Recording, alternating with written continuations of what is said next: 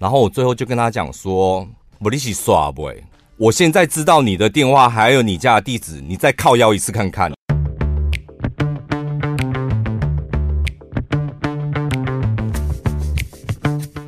大家好，我是小潘，我是宝拉。这个礼拜我在日本，对对，然后但是我们还是很尽忠职守的把 Podcast 的存档录起来了。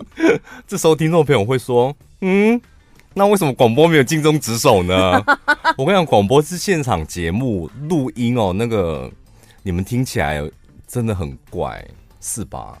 对啊，而且一口气连录个几天，重点 Podcast 很没感情，Podcast 就只有一集而已，啊、时间长短我们可以控制。现场节目是那么多天呢，哪来那么多时间录啊？现场节目不现场那就很奇怪。那我们 Podcast 一直以来都是录音的，所以可以提前作业，没有多费心，没有。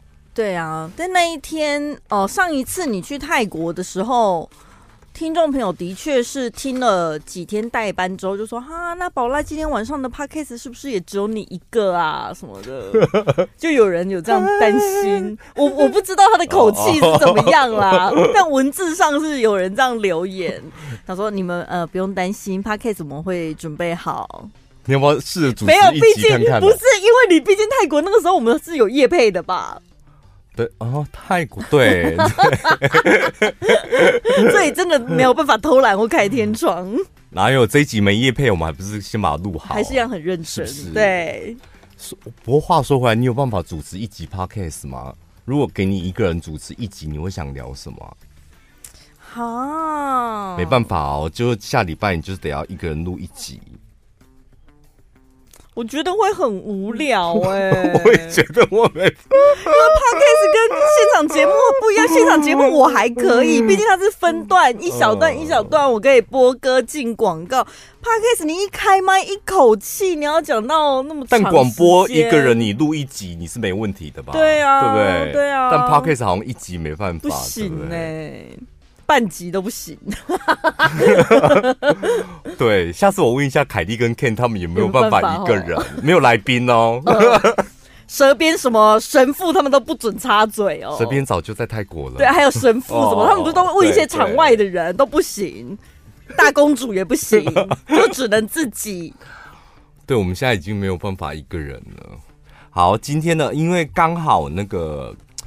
有几个听众朋友的留言，然后我们累积了一段时间，然后这个听众朋友的留言感觉好像很紧急。另外一个听众朋友呢，也是他一直私讯那个我的 IG 说他可以给我们钱，这样，但有点来不及了。给我们钱？对，就抖内，他以为问问题要抖内才要那个，那钱就之后再补上好不好？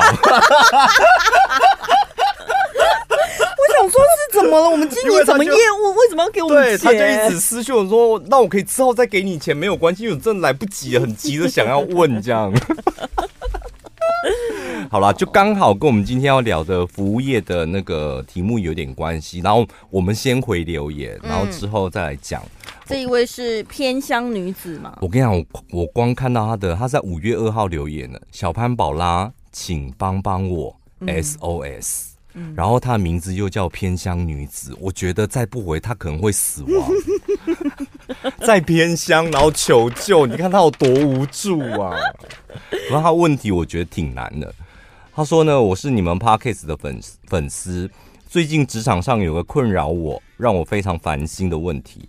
我的工作比较独立，然后不需要跟其他同事合作，所以呢，与部门同事的交集顶多。就是午餐或者聚餐，同事 A 刚认识的时候对我非常的友善而且热心，我们很快就一起吃午餐，下班也会小聚会。最近呢，我对于同事 A 越来越不满，两个人单独相处的时候讲话就很正常，但是到多人的环境的时候，同事 A 就会公然的。挖苦或是类似消遣我，像是他举例哦，他儿子读公幼，一天到晚嘴他有钱让小朋友读私幼哦，同事 A 的小孩读公幼，然后就嘴他啊有钱人呢，啊可以读私幼这样，或者公开开她老公的外貌的玩笑啊，她老公很丑啊，是这个吗？丑或胖吧，或是秃头，或是矮是什么的？对。然后呢，当然入门款的还有，譬如说个人的体态，还有行为，行为这个同事都会消遣他。然后每一次呢，我都为了顾及团体的气氛忍下来，这也导致这一个同事 A 白目的行为。哦，不明的其他不明就里的同事跟风加码，对，看到同事 A 都这样开玩笑，就觉得哎，那这个偏乡女子应该就是可以一起开玩笑的。然后导致呢，就是大家就这样开他玩笑。他现在觉得上班很累，他想问的问题是：小潘宝拉可以给我建议，该怎么远离毒同事，又能顾及团队的气氛？嗯。如果你还要顾及团队气氛，那就是两个人私底下相处的时候，直接跟他讲啊，说你可不可以不要开我玩笑？好啊，没问题啊。哦，这样这样你不舒服了是不是？哦啊，讲完了，但就到公开环境，他继续这样。然后下次吃饭说，哎、欸，他说叫我们不要再开他的老公秃头的玩笑了啦，下次不要再讲了。没办法，这好像没办法顾及团队气氛呢，就是要把气氛搞僵啊。就只能把气氛搞僵才能解决。我跟你讲哦，就是因为我曾经也当过那个同事 A，嗯，这位听众朋友，就办公室里面就是有一些人很奇怪，他的他散发出来的气质，还有他在办公室的人设或是角色，就是会想要欺负他一下。嗯，我觉得。然后就有一个人带头，可能开他玩笑，其他人就会跟着来，然后形成好像一个人伤心难过，但是没关系吧？我们九十九个人都很开心啊！为了公司的气氛，你可以忍吧？这就是职场霸凌。我们没有霸凌，我们在开玩笑，just kidding。这但在心里不舒服，那个人心里感觉感受上，他就是觉得这是霸凌啊，严重一点的确是这样。怎么解决？你觉得？如果你是那一个人，你会怎样？如果真的忍无可忍，我真的就是会牙一咬，当众就说：“请你们不要再这样开玩笑了，我很不开心。”哦，你说我们吗？全部我们全部的人哦，好好好好好，就这样。下次，然后之后你可能。你你刚刚问的问题说团队气氛，你可能担心就是你把事情讲出来之后，他会不会被排挤？接下来午餐跟下班的小聚会就没有你。嗯嗯，嗯，有可能哦，有可能一阵子哦。那如果就是用同样的方法对待他们呢？没有办法。我跟你讲，你绝对没有那个能力用同样的方法对待他们，讲不过他们，不然你不会变成今天这个角色哦。你知道，就是有一些人，他可能很真诚、很老实，然后就是口才也不好，看起来就是好好先生。办公室所有的人都可以说：“哎，宝拉终于要不要一起吃饭？”大家都可以跟你去吃饭，然后不会聊得特别开心，然后感觉好像也不会有任何的冲突。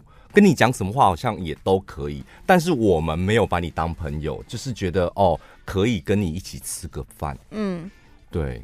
但是这种就是办公室里面难免会有一两个这种人，但这种人就很容易成为被欺负的对象。对，就是一哪哪一天就无聊，把你当话题，然后开你玩笑什么的。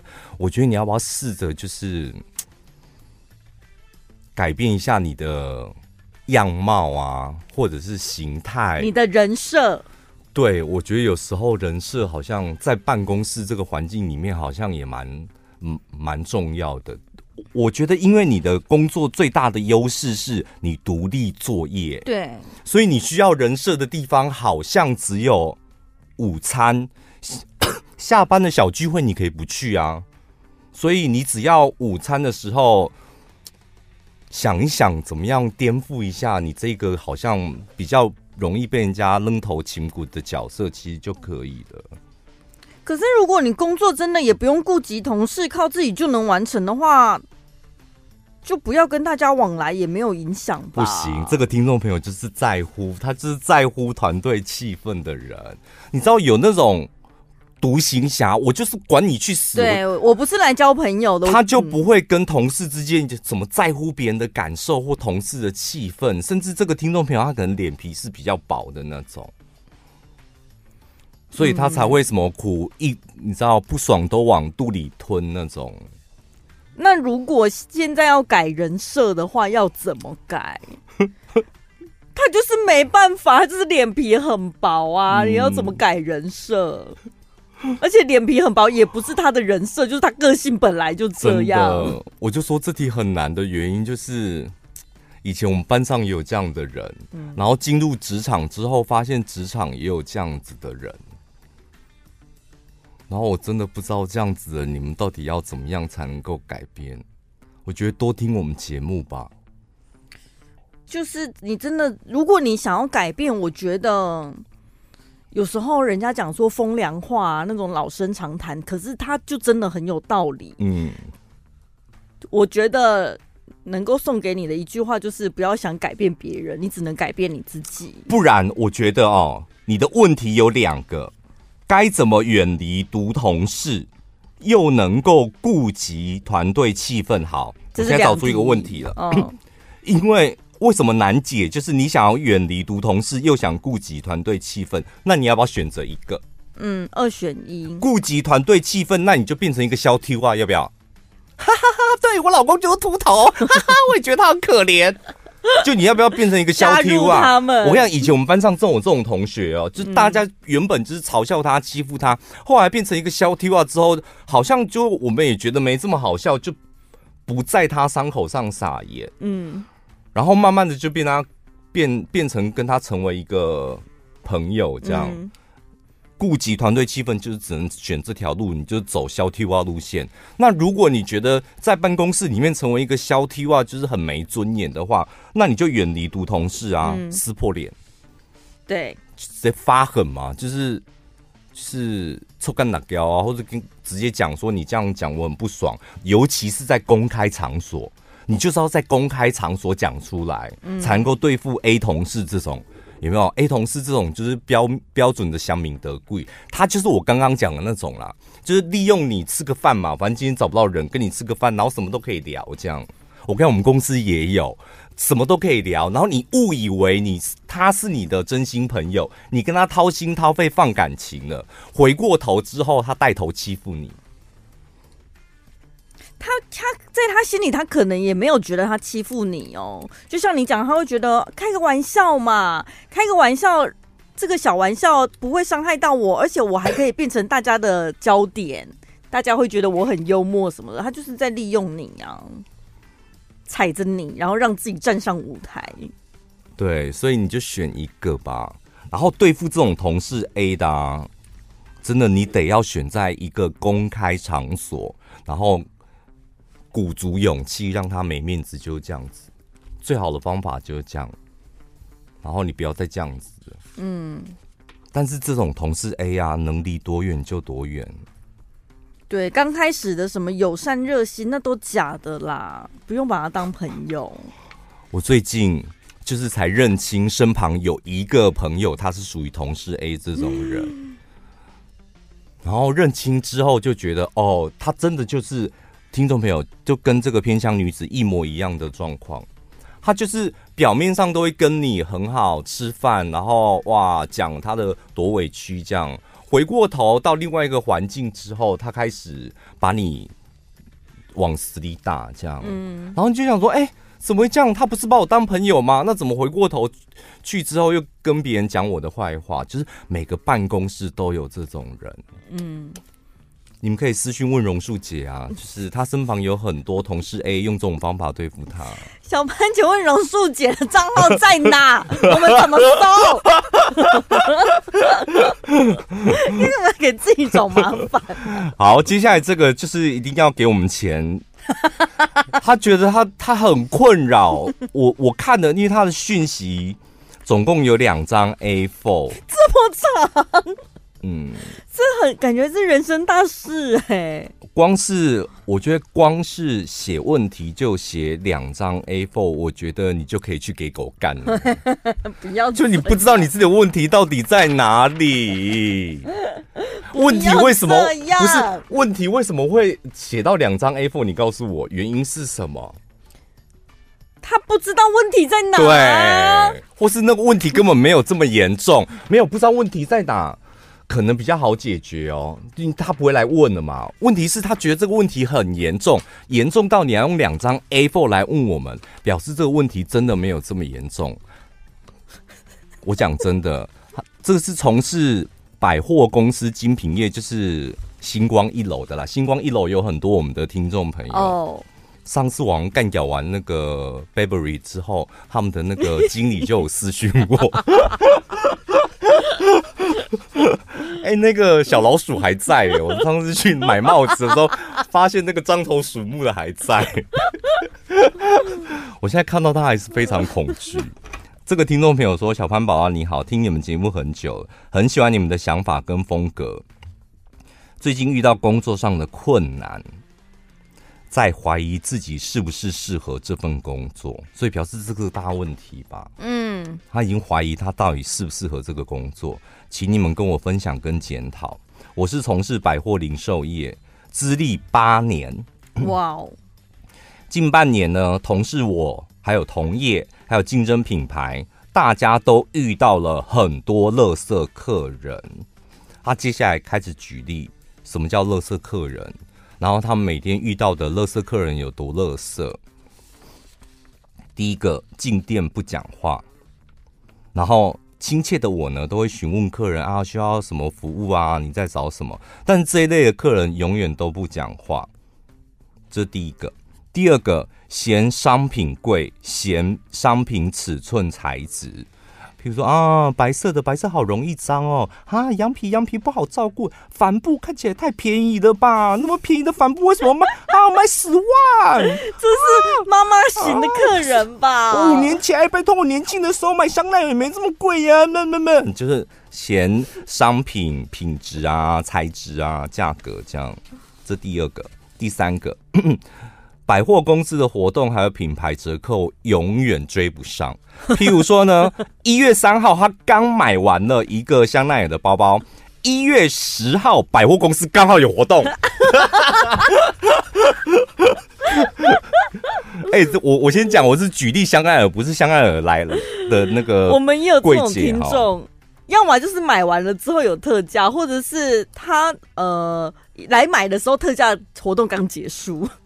对，他就是永远都在靠腰，他永远都追不上活动，永远刚好买完活动就开始，反正就是一来靠腰这样。好，然后第四个，打电话来指定要的商品，就是嗯，我我指定要某一个包包这样，然后先帮我留，然后我下礼拜一去看，或者呢，他看完这个包，然后当下没有决定说，不然。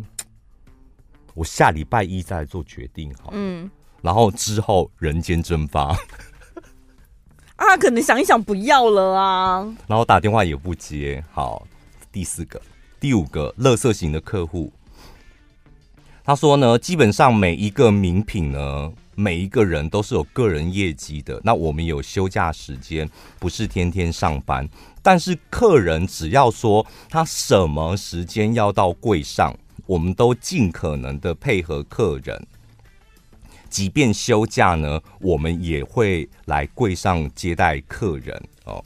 他只是靠要一下。然后第六个，他说还有就有一些客人会为难精品的贵哥贵姐，我买了这个包，那也要送我东西吧？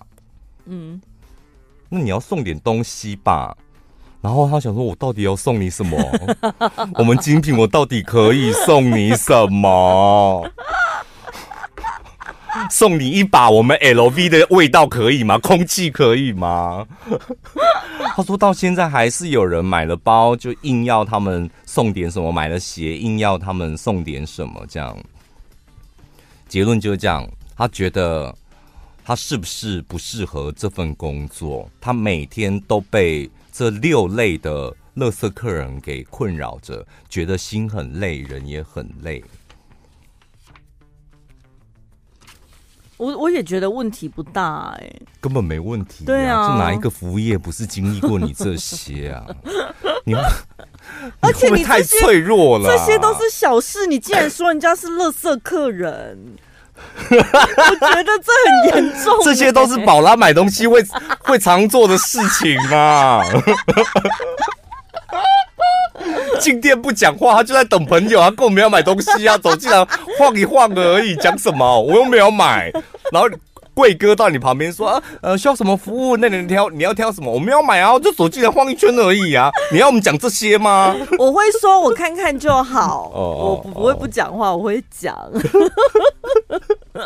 嫌商品贵，嫌尺寸，嫌材。这个我也还好。有些人就是习惯把他内心 OS 一直讲出来，你装没听到就好了，因为他也不是问题呀、啊，他没有要你回复啊。他说：“他说，我就很纳闷。”就是为什么这些客人都不做功课呢？官网有价格、规格、材质，通通都有。我自己今天买房、买车、买股票、买卫生纸都会做功课。那为什么这些人来买精品都不做功课？做功课有很难吗？当然很难啊！为什么一定要做功课？对啊，对啊，有时候。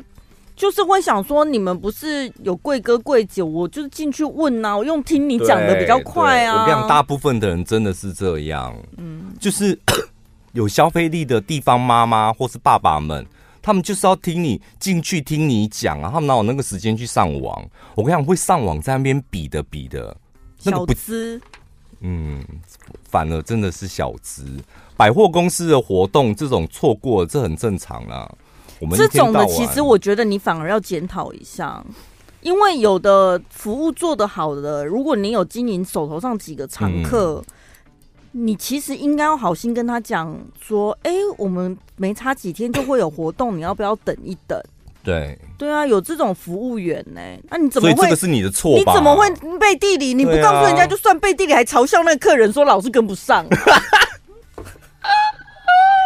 没有，我觉得他这个举这个例有点夸张。一月三十号买完，一月十号百货公司有活动，基本上不不太有可能这种事情发生了。嗯，应该是一月三号买完，二月三号有活动，差一个月，差一个月。哦、那贵哥贵姐当然就不会提醒你们，因为这个月的业绩跟下个月的业绩不一样。但差了一个月，那也没什么好靠腰了吧？真的，那就没办法了。对啊。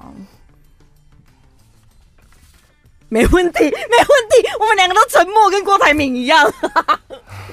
不是啦，我就觉得，就是你怎么跟那个偏乡女子比？对，因为你也没有遇到有问题的同事或什么。没有，我而且我跟你讲，你真的是很幸福了。我老实讲，嗯，就是服务业，台湾所有的台湾所有的工作，连八成都是服务业，大家都是干服务业的，你还是卖精品的、欸，那如果他今天是卖 Giordano 的嘞，嗯、卖 Giordano 他遇到的问题是不是跟你一样？嗯、基本上大同小异。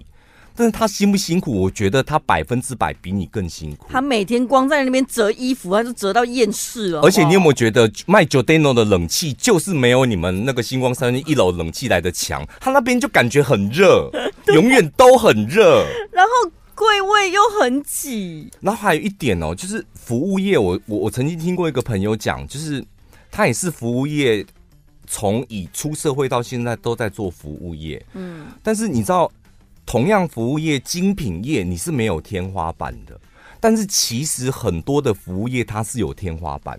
就是路边卖面的，嗯，他一天能接几个客人，所以客单价一天的营业额他是算得出来的。对，Giordano，我我在想，同样跟你一样是可能卖服饰啊、包包，Giordano，他一天的营业额差不多就这样子嘛，嗯、因为他客单价就是比较低，一天可能跳扣一万两万，对于那个店或是那个人来讲就差不多了。好，一天给你做十万也很厉害了吧？但你精品业不一样哎、欸，你没有天花板哎、欸，你有可能今天零，明天一百万，后天三百万，再后天一千万，这个客人买珠宝了，嗯，就是你是一个没有天花板的服务业，所以你得要承受的压力本来就得要比其他的服务业来的多很多。但是我看你提了六个问题，没有多很多啊。而且我觉得这些客人都是小 case 了，嗯，就是这些客人只是个性比较奇葩一点，那就是服务业的所。请你去看一下那个星宇航空空少空姐的那个影片。啊，这些客人没有对你造成一些言语羞辱或是肢体的冲突，你已经很幸运了，哎。对啊，我我我个人真的觉得空那个那个什么空空姐跟空少，就是没问题的时候就没问题，那真的遇到问题的时候，他们常常就是炮灰啊。对。然后那种炮灰，你遇到那个客人在发癫的时候，柜台前、飞机上、密闭空间里面发癫，你知道那个压力有多大？我觉得空服员真的很无辜，因为如果飞机 delay 了，你一直问他说为什么？他、怎么了？现在要怎么样？等多久？他怎么会知道？他跟你一样待在那个飞机里面呢？他自己也很想问为什么啊？嗯，所以还好啦，就是 看完你的问题，你应该很清楚的知道，你还算是在一个相对幸福的那个服务业里面。但我们两个在出道之前都待过服务业吧？旅游业也算服务业嘛？对啊，我都我也都是做服务业啊。我咖啡厅、哦、卖衣服也卖衣服的也有，对对，饭店也有。我不知道，其实我们可能服务业待的不够久，但是我个人是很喜欢服务业这个工作。我个人是非常肯定，我没有办法待服务业。真的吗？真的，可是我。我服务业吃过最多苦的，应该就是在旅行业。嗯，那时候就半工半读，我真的被那个那个 wholesale 直接就是把那个护照，我讲过嘛，二十本护照去普吉岛的护照就直接这样二十本，你想想看那个一叠这样拿起来多重，直接往我头上砸，欸。嗯，然后砸完之后，我自己在地上捡，捡完之后打包好，再骑摩托车回旅行社这样。好佩服你怎么忍得住，因为那个时候年纪不是应该最年轻气盛的时候，比较冲动。对，反倒是没有。我跟你讲，年纪轻的时候反而可以忍，因为对你会怕怕的，然后会觉得大人凶你，哥哥姐姐凶你，好像是正常的。然后我们本来就做不好，这样。嗯。哦，没有，我在听你讲、啊。对，所以那时候可以，但是回过头就觉得哇，好不可思议。我记得我有一次。那时候在电台的时候，我还有当过一阵子的客服，泛起网的客服。哦，oh. 你知道我为什么就后来就是主管叫我不要再接任何的电话？我记得有一年我印象很深刻，就有接到一通电话，一接起来他说我要退货，你这什么烂东西啊！我要退货这样。然后我说小姐，你给我你的姓名跟电话。为什么要给你姓名跟电话？然后我说你要给我姓名电话，我才能够帮你查资料，才能够帮你办退货这样。他说。我台安医院买的啦，然后我当下听到 他说台安医院买的，我就觉得怪怪的。然后我说：“那你给我你的姓名跟电话，我帮你查。”然后他就给我他的姓名，然后跟电话。我说：“哎，陈小姐，我们这边没有你的资料哦，什么意思？不认账是不是？你们不认账是不是？” 我说：“因为你的东西是在台安医院买的，不是跟我们公司买的，嗯，所以。”那个退换货问题，怎样不认账是不是？他就一直这样侧干打胶这样，然后我最后就说，那我再帮你查一次，你给我你家地址，他就给我他家地址，我还是查不到任何他的资料。嗯、我最后很肯定的就是，他是跟台安医院买的草本书活，嗯，不是跟番茄网买的嘛，嗯，所以那个退换货他应该去找台安医院这样，然后那小姐就尖叫，一直在电话那一头尖叫，我已经听不懂他在讲什么。他就一直讲，反正就是讲说我们骗人啊，卖出一个烂东西之后就不给退货这样。然后我最后就跟他讲说，我一起耍不？我现在知道你的电话还有你家的地址，你再靠腰一次看看。好可怕！你怎么突然？我说你再靠腰一次看看呐、啊。你怎么突然变成讨债集团？没有，我真的，我当下就跟我当下真的火了，你知道？而且我我不是要跟他吵架，我是真心的，因为我想说，我现在知道你家的地址，我也知道你的电话，嗯，然后你再给我靠腰一次看看啊。然后那个小姐突然间就安静，这样我说什么问题？你到底有什么问题？那我要直接拿去给你吗？我要直接去跟你收吗？你家地址，我现在直接去你家跟你收，可以吗？然后。因为旁边的主管就听到了，然后就把电话接过去。从从那一天之后，我再也没有接过任何的客服电话。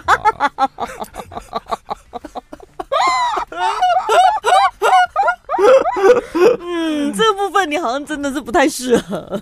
所以我，我跟你讲，年纪有差。我刚刚讲旅行社，我被人家丢护照，那时候好像十八岁的时候，那时候在地上爬捡护照可以。后来进电台了，那时候我好像已经二十岁了。我跟你讲，两年过后，我没有办法忍这种气。进电台，拜托，进电台，哎，我为什么要受你这种气呀？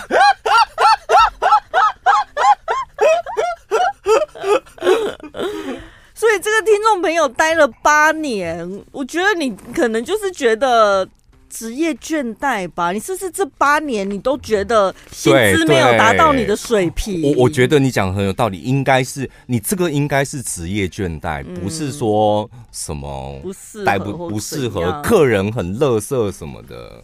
八年了，你看过的垃圾客人还不够多吗？怎么可能现在才突然觉得大家都垃圾？不可能啊！有一个网友他在那个网络上问说，他自己要面试的时候被问到一题，他回答不出来。面试官问他说：“请问你为什么想做服务业？”笑什么？不是这题到底要怎么回答啊？就是呃，陈小姐你好，请问为什么想来做服务业呢？哦，因为我喜欢跟人接触的工作啊，这不是很好回答吗？哦，好像我都会回答说啊，因为找不到其他工作啊，台积电又进不了，电台也没考上。对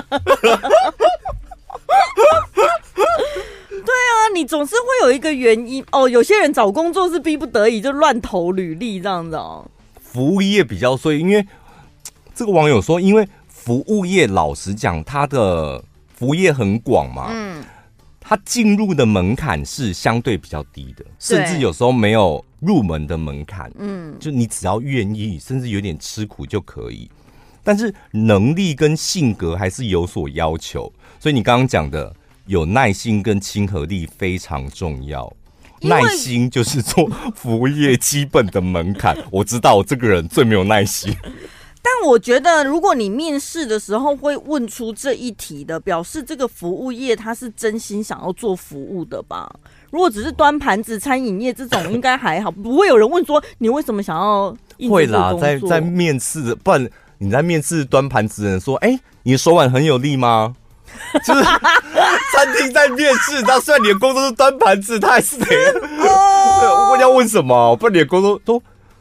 你在面试餐饮就一定也要端盘子啊？因为我在，我想有点想不起啊。我当初，你知道我当初去应征嘟嘟的时候多好笑吗？我的履历是去书局买那种一小张的、欸，哎、嗯，我就写那个头，然后他就通知我了。去了之后，那店长就问，好像只是问我说年纪多大，然后生活作息就是学校上课的课表怎么安排，然后可以上班的时间是几点到几点，就这样而已。他也没问我为什么啊。好像有，我好像跟他讲说，因为离我家很近。会啦，会一定会随口问一下为什么来。哦，即使再低门槛，我觉得也还是会问一下。嗯，问一下你可能哎、欸，为什么喜欢我们公司啊？为什么想要做服务业？嗯、但如果是比较有一点技术门槛的，他铁定会问这一题。对，看看你的雄心壮志是什么。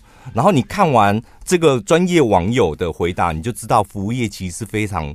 辛苦跟难的，刚刚讲的耐心跟亲和力要有，然后再来最最好有点专业，专业就可以加分嘛。那还有能不能够机灵一点，有责任感？嗯，如果你个性内向，但是你要做服务业，那怎么办？不用假装，你要强调自己可以给客人带来信赖的感觉。什么意思？那如果你是很活泼、很外向的呢？那你可以强调你自己喜欢跟人群接触，可以给每个客人带来宾至如归的感受。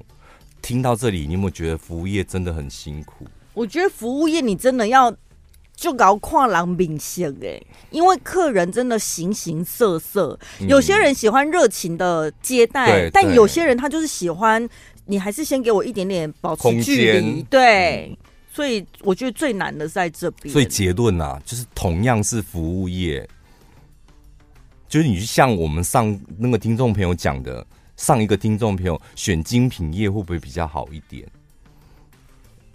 你说谁？我说同样是服务业，如果你现在要要做服务业的话，那你倒不如就是选精品业，或者是高单价的服务业销售的。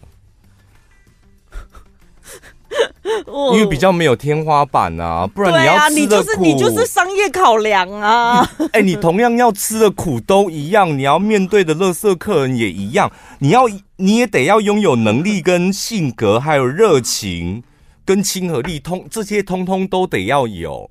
那你倒不如就选高端一点的服务业，这样开合吧。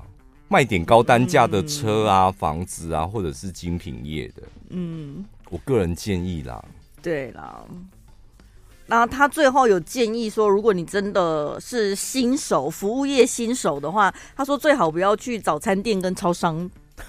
对，你看，你看是不是？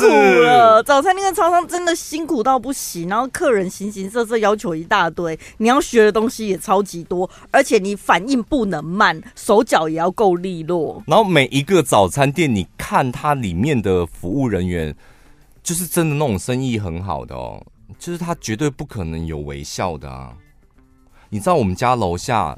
我我们家那一栋社区楼下总共大概有四间早餐店，嗯，只有一间生意非常好，反正不知道为什么大家都只喜欢去某一间买这样，然后某一间呢，我大概看他换过六个柜台了，到现在我住那边大概换六个柜台，然后刚开始柜台一来都可能是新人，都会很有礼貌。所以就会形成，呃，店里面老板老板娘在发疯，但是柜台算是有有礼貌的。但是大概隔一个礼拜或是一个月之后，那个柜台也开始发疯，就是变得跟里面的那个老板老板娘一样，就很凶，然后很容易不耐烦这样。然后可能老板老板娘觉得这样不对，所以他们又会再换那个柜台。嗯，那最近这个柜台就是待很久。但是我觉得这个柜台很恶心，因为他都会你好，来，你要点什么呢？这边可以看看哦。他用大量的微笑音，但他的脸没有灵魂呢，就是没有灵魂。然后，但是他的嘴巴还是硬是讲出那种好哦，你可以稍等一下哦，就是那种很可怕的微笑。但他脸就是完完全全是一个死人脸，就他的脸已经没有办法装出一个什么呃，慢慢来，然后我帮你服务，没有办法。但是他的声音还是持续那个，有一点点温暖的感觉、嗯。然后早餐店如果是那种家庭经营、夫妻俩的、啊，永远会有一个一直被骂。你有没有发现？对啊，就是老公跟不上老婆，或是老婆有点跟不上老公之类的。我我我有一个朋友在那个 后呃丰原开早餐连锁早餐店，他很厉害哦，他就是他说。我永远都站前台，这样，因为他不管什么样的客人，然后怎么样舌操，他的表情都不会变。就是他本来就是那种面无表情的人，但看起来脸不会太臭。但是 他说，只要是其他的他的店员来，就是只要一忙或舌燥什么，就开始脸露出不耐烦，或是或是什么担心，或是焦躁的感觉。他不希望他的客人看到，嗯。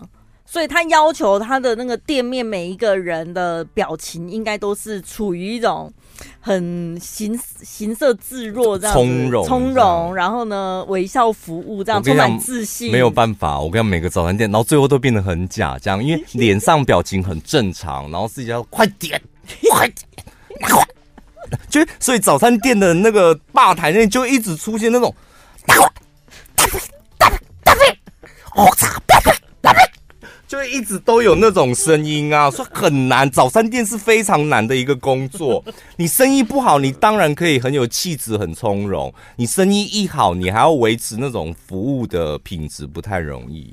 早午餐吧，我觉得你要把那个野心放大一点，早午餐店，哦、然后要把店面拓展出去，因为厨房是自己躲在里面独立的，在里面怎么乱都没有人发现，外场跟柜台还是可以很从容，这样大家只是觉得，嗯，怎么出餐有点慢，这样。我我们公司旁边不是有一间汉堡店也是很有名，嗯、他们就是厨房是在水沟旁边的那个，藏起来，是在很里面，然后平常大概中午十一点，其实客人不会很多。有一次我跟马马克去那边，然后我们都坐外面可以抽烟的地方，不夸张哎，真的听到里面厨房里面，所以你厨房真的要设在很里面，但那师傅真的 丹田很大，那肯定你要这个开来不？在美式餐厅听到屌台湾脏话，对，因为他可能他可能觉得客人还没有很多，然后再来他的厨房在很里面，所以大叫没有关系。然后我就看到好笑的画面，就外面所有的店员，大家都是 像被吓到吓到的鸟什么一样。因为外场很尴尬啊，想说外面都有客人呢，有人在里面弄成这样子。嗯，好，这一集就回答听众朋友的问题，然后还有服务业很辛苦。所以下次买东西的时候要怎样？我觉得多体谅他们吧。像我现在，你是好客人吗？我我觉得我是好客人。嗯、我以前都会觉得，我之前好像也是看过服务那个服务业的网友在网络上靠腰，就说我是服务业，我有做到我该做的服务，但我不是来陪笑的。嗯，就是好像有客人。